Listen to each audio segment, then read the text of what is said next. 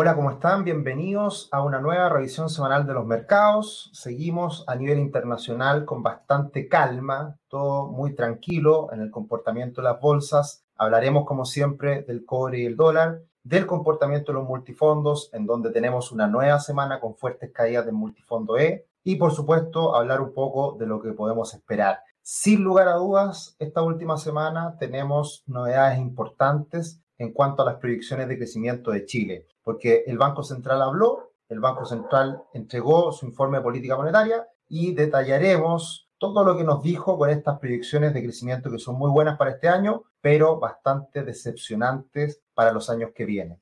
En el mundo tenemos un comportamiento mixto en las bolsas de Estados Unidos, los índices de Estados Unidos, el Dow Jones cayendo un 0,8%, Standard Poor's 500 muy plano y Nasdaq subiendo cerca de un 2%. La bola cae y el Bitcoin se mantiene una nueva semana estable, muy estable, sin recuperar terreno, al parecer todavía con señales de que podrían venir nuevas caídas en los próximos días. Así que muy interesante lo que estamos viviendo a nivel internacional, en donde esta calma se ha mantenido por muchos días y vamos a ver más adelante lo que está ocurriendo precisamente con la bolsa norteamericana. En cuanto a commodities, el petróleo sigue fuerte, sigue muy sólido, subiendo un 1,7%. Eso es riesgo para inflación, así que hay que tenerlo muy presente. El oro muy plano y el cobre vuelve a caer un 3,4%. En el tablero semanal vemos cómo las tecnológicas se comportan bastante bien. Amazon sube más de un 4%, Google más de un 1,5%, Microsoft cerca de un 3%. Los bancos lo pasan mal esta última semana y en cuanto a consumo básico, también algo lento, al igual que industrial. Las farmacéuticas bastante bien y el sector tecnológico, como lo decíamos eh, recién. Y lo que hay que tener muy presente, muy presente, y lo hemos venido hablando hace muchas semanas, es este temor que existe respecto a la inflación. Y esos temores que existen respecto a la inflación están ahí, están muy presentes, porque si es que la Reserva Federal cambia su tono, cambia su discurso y, por ende, se ve dispuesto a subir las tasas de interés, estas burbujas que aparecen acá pueden reventar. Y eso es lo que hemos estado precisamente mirando muy de cerca las últimas semanas. No ha habido ese cambio de tono por parte de la Reserva Federal. Y también vamos a ver más adelante que a pesar de la alta inflación que está viviendo Estados Unidos, los bonos del Tesoro a 10 años han estado también bastante calmados. Pero el riesgo de esta burbuja, principalmente lo que es las criptomonedas y también los meme stocks, que son estas acciones de baja capitalización que se han puesto de moda haciéndola subir de manera impresionante por estas redes sociales como Reddit, son situaciones bastante anómalas que se dan en un contexto de exceso de liquidez. Pero si esa liquidez se empieza a contraer por parte de los bancos centrales, y en ese sentido la Reserva Federal va a la vanguardia, va, va liderando este proceso, obviamente que podría generar una caída en los mercados. También, por consecuencia, en el Standard Poor's 500, que vuelve a pisar máximos históricos. Está muy cerca de volver a registrar nuevos máximos históricos, subiendo lentamente, pero ahí muy arriba aún. Y por eso ha sido muy importante eh, estas cifras de inflación en Estados Unidos. Tenemos que la inflación anualizada del índice general está en un 5%, lo cual es muchísima inflación, pero es inflación de corto plazo. Lo que ha dicho la Reserva Federal es que en el corto plazo estamos viendo esta presión inflacionaria por el exceso de liquidez, pero que en el largo plazo esto se va a moderar. Y la Reserva Federal ha sido enfática en insistir que hoy día acepta mayor inflación porque quiere generar crecimiento económico y quiere recuperar rápidamente empleo. Lo más preocupante siempre es la inflación subyacente, la que se le quita los precios de la energía y alimentos. Y esa inflación está en máximos de los años 90, en un 3,8% anualizado. Por lo tanto, esto es preocupante. Pero realmente nos tenemos que preocupar con un titular de este tipo? No, siempre hay que tener en cuenta no los titulares, hay que tener en cuenta cómo reaccionan los mercados, cómo reaccionan los instrumentos financieros. Y en ese sentido, a pesar de la alta inflación, tenemos al bono del tesoro de 10 años cayendo y ya está en 1,45. ¿Se acuerdan hace algunas semanas atrás cuando hablábamos de el peligro de este aumento de la tasa del bono del tesoro de 10 años, que estaba ya en 1,8, bueno, ahora está en 1,45, está corrigiendo y se están calmando estas expectativas a futuro, a mediano o largo plazo, de que la inflación se establezca y sea un riesgo real. Así que esto va a ser muy importante, mirar por supuesto las cifras de crecimiento económico, de inflación, ventas minoristas, confianza, etcétera. Pero muy importante, siempre mucho más importante, el comportamiento de los mercados. ¿Y qué más importante que este bono del Tesoro de 10 años, que todo el mundo lo mira? Es un instrumento muy transado, muy demandado y que por lo tanto es un buen reflejo de lo que está pasando con las tasas y lo que está pasando también de la mano con la inflación. Y en estas últimas semanas, precisamente desde fines de abril, hemos tenido al Standard Poor's 500 transando en un rango muy acotado. Si se dan cuenta, en la última parte, ya en el mes fines de mayo y hasta la fecha, tenemos un rango muy acotado de transacciones, de variaciones en el Standard Poor's 500. Y esto siempre hay que tener cuidado porque cuando se calma mucho el mercado, llega una noticia, hay un remesón y esto puede moverse para cualquier lado, romper nuevos máximos históricos o caerse de una manera más relevante. Así que hay que tener ojo con esta disminución en la volatilidad que suele ocurrir siempre a mitad de año, en época de vacaciones en Estados Unidos. Damos vuelta a la página y volvemos a Chile. ¿Y qué pasó en Chile la última semana? El informe de política monetaria del Banco Central. ¿Qué sorpresas nos dio? Todos creíamos que el crecimiento económico este año iba a estar algo mejor, por las ayudas, por el retiro del 10%, por la vacunación, reactivación económica, etc. Pero no esperábamos tanto crecimiento económico más tanto crecimiento económico adicional para este año. Y si en el último IPOM de marzo el Banco Central estaba proyectando un crecimiento en torno a un promedio de 6,5%, ahora estamos con una proyección de crecimiento de los más optimistas. Eh, recuerdo que hace algunas semanas atrás Capital Economics, equipo de research muy connotado a nivel internacional, hablaba de que Chile podía crecer este año un 9%. Bueno, tuvo razón al parecer, porque el Banco Central siempre va un poquito más rezagado en sus predicciones, pero también son mucho más certeras, son mucho más realistas. Tiene mucha más información también. Y se espera que este año crezca Chile un 9%. Esto nos pone en el top 10 de crecimiento a nivel mundial. Vamos a crecer casi más que China. Es una locura, es demasiado. Y claro, nos podemos poner contentos, pero cuidado. Yo lo he graficado de la siguiente manera. Esto es igual que esa buena fiesta que nosotros nos pegamos un fin de semana en tiempos de aquellos cuando podíamos salir y nos íbamos de copas con nuestros amigos a una fiesta y lo pasábamos muy bien usado en la noche. Nos divertíamos, nos tomábamos varias copas, quedábamos ahí medio, medio borrachos y al día siguiente, ¿qué es lo que ocurre? La resaca. Y esa resaca se llama año 2022 y año 2023 para Chile. Ahí tenemos crecimientos muy por debajo de nuestro potencial. Crecimiento del 2,5% en 2022 y crecimiento del 2,25% promedio para el 2023. Eso son malas noticias, porque eso da cuenta de que todo el gasto fiscal, todos los retiros del 10%, toda esta fiesta que nos estamos dando en este año, va a tener consecuencias a futuro. Y esas consecuencias generalmente van de la mano de la menor inversión, la menor confianza en un país que se está viendo debilitado en sus pilares básicos. Por lo tanto, a eso hay que tener mucho cuidado, porque este año todos vamos a estar contentos todos van a festinar de estas cifras. Gobierno, oposición, que fueron maravillosos en entregarle dinero a la gente. Perfecto. Pero cuidado, año de elecciones. Siempre pasan este tipo de ofertones. Nunca se habían visto de una manera tan evidente en Chile y ahora lo estamos viviendo. Bueno, ¿qué es lo que explica este mayor crecimiento económico para Chile? El Banco Central lo ha dividido en partes. Muy gráfica esta, esta tablita que crearon por parte del Banco Central en Estipón, en donde dicen que las mayores transferencias fiscales, llámese el IFE, el, ingreso familiar de emergencia, ese ingreso familiar de emergencia, que son 11 mil millones de dólares, ese dinero va a generar un impulso del 1,1% de esta mayor proyección. Luego, mejor inicio de año. Comenzamos mejor el año, las empresas se están adaptando, la economía se está adaptando a esta nueva realidad, mayor crecimiento esperado por esa vía, 0,7. Luego, tercer retiro, el tercer retiro también tiene impacto, pero menos, porque ya la gente no está ocupando ese dinero, lo está dejando invertido, está sacando menos plata, la está dejando ahí esa platita para, para ver qué pasa en el futuro, un resguardo, etc. Así que el 0,4% del tercero. Y finalmente, el resto, que puede ser la economía internacional, el precio del cobre, etcétera, 0,3%. Así que ahí está la explicación de por qué este año Chile va a crecer mucho más. Esperemos en torno a ese 9%. ¿Qué cosas me preocupan de esta presentación? Percepción de incertidumbre.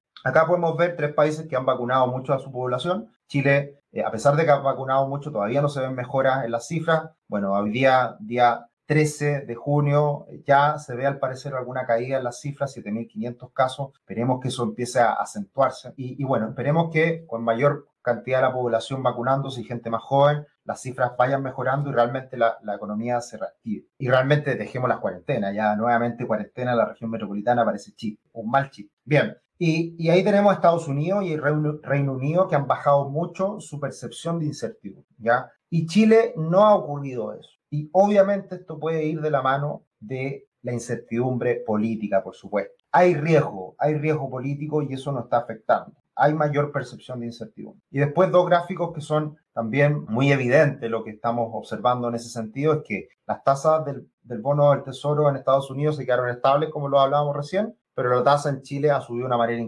increíble. También percepción de riesgo. Que el tercer retiro de, de la FP, las últimas elecciones y todo lo que viene en adelante con las mismas elecciones, eh, también esta posibilidad de un retiro del 100%, mucho ruido político que está afectando a las tasas y eso es riesgo. Y luego también los mercados bursátiles. El mundo, la bolsa mundial y también Latinoamérica han tenido un comportamiento mejor que el comportamiento del último tiempo de la bolsa chilena. Y eso también es percepción de riesgo. Pero lo más preocupante a mediano plazo, y por ese motivo es que se espera menor crecimiento económico a futuro para Chile, es que se está disminuyendo la expectativa de inversión hacia Chile. Este es un catastro que se hace respecto a la inversión comprometida para los próximos cinco años y claramente hemos visto un punto de inflexión en el último tiempo en donde hay menor inversión comprometida, hay menores proyectos, hay mayores temores, mayores dudas por grandes inversiones, que generalmente grandes inversiones son a 5 o 10 años. Son grandes proyectos de inversión que hoy día no están apareciendo esos nuevos proyectos. Y eso es preocupante, que eso al final demora, retrasa todo y nos genera menores perspectivas de crecimiento económico. Así que mucho ojo con esto. Eh, muy buen informe de política monetaria, lo recomiendo, lo pueden buscar en la página del Banco Central para ver el detalle, todo lo que dice Mario Marcel, que por supuesto es alguien muy respetable, un técnico que llevó adelante una comisión de pensiones hace más de 10 años atrás y hoy día nadie escucha nada, nadie toma en cuenta a los técnicos, lamentablemente la evidencia hoy día no se toma en consideración y muchas frases bonitas de hacer un mundo mejor y cambiar Chile para que todos seamos iguales, lamentablemente eso tiene que sustentarse. Y el sustento es la evidencia. Y la evidencia son estudios, es recopilar información y hacer buena política pública. Y eso está hoy día al debe. Así que eso es lo preocupante. Bien, tuvimos la elección en Perú y todavía no sabemos quién va a ser el presidente.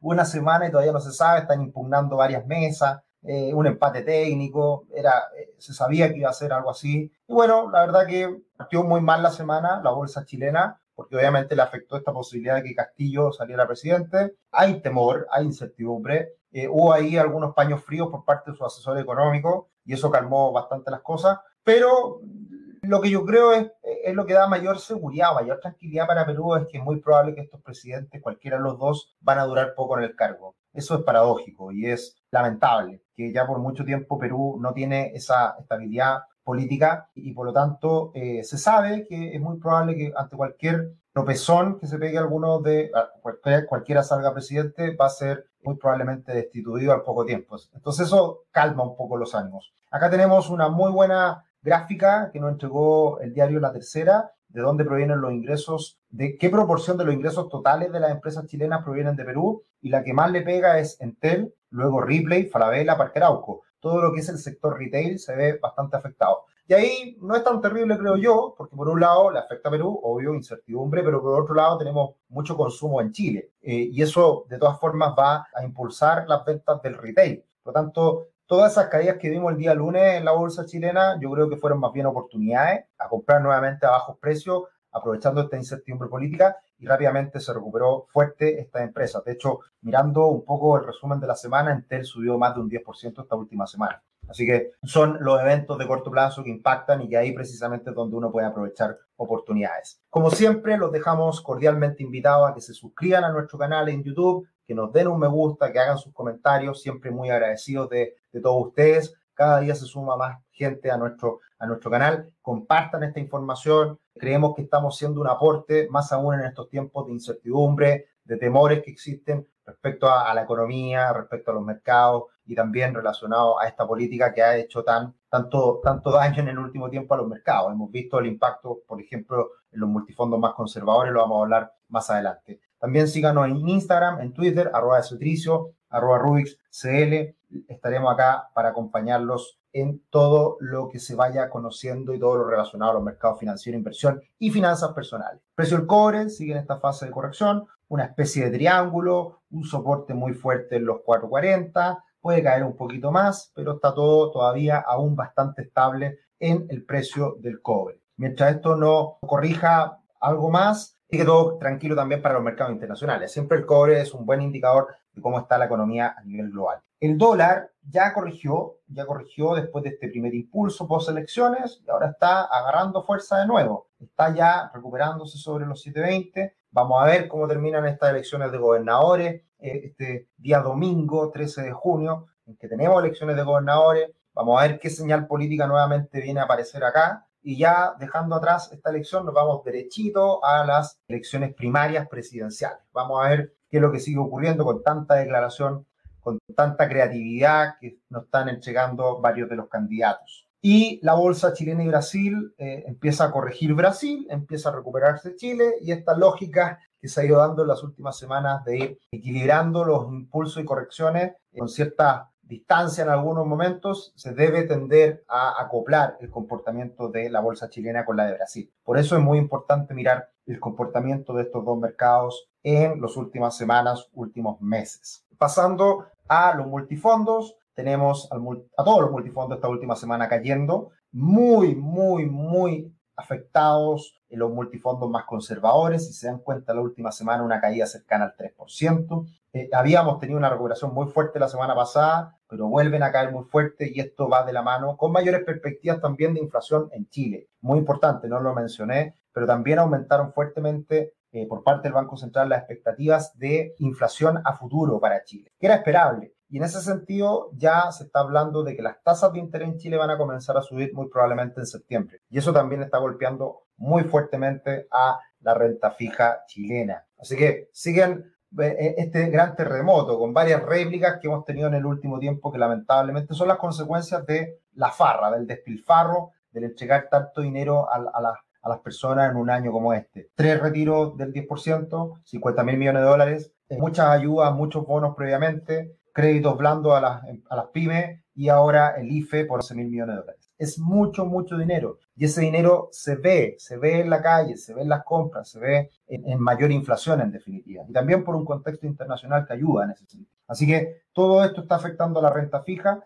Y acá podemos ver desde el pic de febrero que ahí alcanzamos máximo histórico en todos los multifondos. Desde ahí a la fecha, el multifondo A plano, ahora cayendo solamente un 1,3% de ese máximo. El multifondo C cayendo un 6% desde ese máximo de, de febrero. Y el multifondo E cayendo un 10% de ese máximo de febrero. Es increíble el impacto que ha tenido la renta fija chilena y, y, cómo se está viendo afectado el multifondo E. Pasando a lo que podemos esperar y ya para finalizar, tenemos al Standard Poor's 500 rozando los máximos históricos, esta tendencia alcista inquebrantable en el último tiempo, muy fuerte, muy sólida. Veremos qué pasa en los próximos días. Se está achicando el rango de negociaciones, así que o rompe máximo histórico y sigue subiendo o puede comenzar una cierta debilidad que muchos esperan. ¿Qué hay que estar mirando? ¿Qué es lo que sigue haciendo la Reserva Federal? Y si cambia este tono y si cambia la compra de bonos, el seguir imprimiendo billetes como lo ha estado haciendo en el último tiempo. En la medida que la Reserva Federal siga incrementando su balance, la bolsa va a seguir estando bastante bien. Y el mismo fenómeno lo estamos viendo en Europa,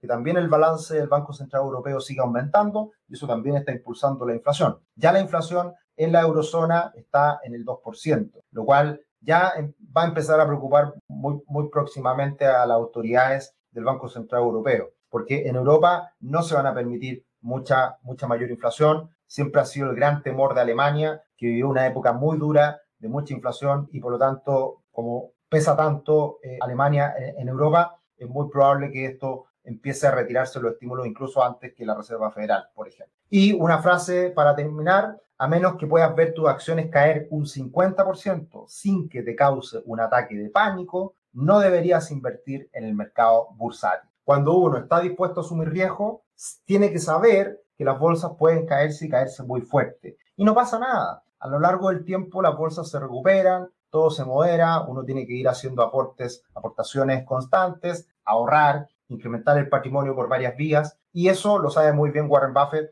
Y este es un libro que a mí me encantó, Warren y Charlie. es un análisis de todas las cartas anuales de Berkshire Hathaway y todas las declaraciones que han hecho Warren Buffett y su partner Charlie Munger. Es un libro extraordinario, eh, lo pueden encontrar en español, Javier Caballero, en Amazon, para Kindle. La verdad que eh, lo encontré por ahí, eh, me lo compré, me encantó, muy fácil de leer, muchas, muchas, muchas sugerencias y muchos consejos. La sabiduría de estos dos hombres de más de 90 años con una historia invirtiendo es un lujo. Así que se lo recomiendo. Y con esto vamos terminando la semana. Que tengan una muy buena semana, que les vaya muy bien y estaremos acá para acompañarlos en entregar un granito de arena, educar, apoyarlo en la inversión, en el ahorro, en la construcción de patrimonio, finanzas personales, etcétera. Un abrazo, que estén muy bien, nos vemos. Chao, chao.